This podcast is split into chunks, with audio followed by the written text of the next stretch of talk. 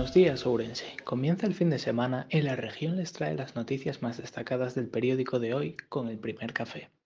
La provincia de Ourense perdió más de 800 negocios en la última década. Sin embargo, en el 2022 se registró la menor caída desde 2017.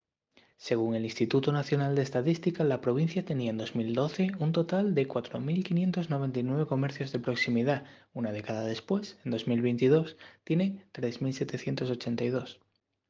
El segundo premio de la Lotería del Niño 2023 ha dejado un pellizco en la provincia de Ourense. El 72.289, un número que estuvo muy repartido en toda España, dejó una pequeña fortuna en la provincia, concretamente en el barrio de Barrocás, en Ourense y en Ocarballiño. A última hora de la tarde del jueves se detuvo un varón de unos 40 años de edad como presunto autor del homicidio de grado de tentativa ocurrido en la localidad de Maceda, torno a las 9 y media horas del pasado 2 de noviembre. Estas son algunas de las noticias más destacadas del periódico. Para leerlas todas las tiene disponibles en el periódico o en la web, laregion.es. Les deseamos una feliz jornada de sábado.